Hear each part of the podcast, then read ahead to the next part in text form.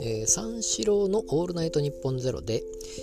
えーと、モスバーガーの話をしておりました。あの相田さんのお母さんがモスバーガーが好きでと。モスバーガーが好きというかあの、まあ、ファーストフードだったらモスでいいじゃんということで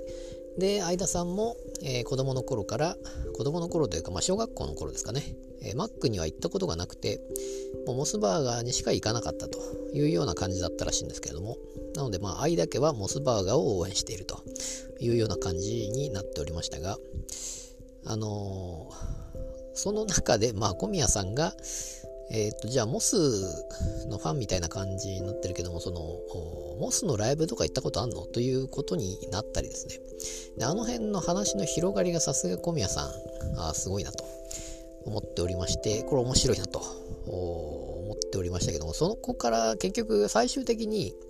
あの、ああいう風にしてどんどんどんどん広げていくと、あ、広げていくとというか、そのあれですね、あの、モス、モスに人と書いてモストという、えー、っと、子供の名前でしたかね。子供の名前をモストにするのかどうかというようなことを言っておりましたけども、あれはリスナーでしたかね。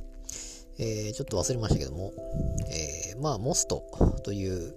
名前はどうなのかというようなことがあった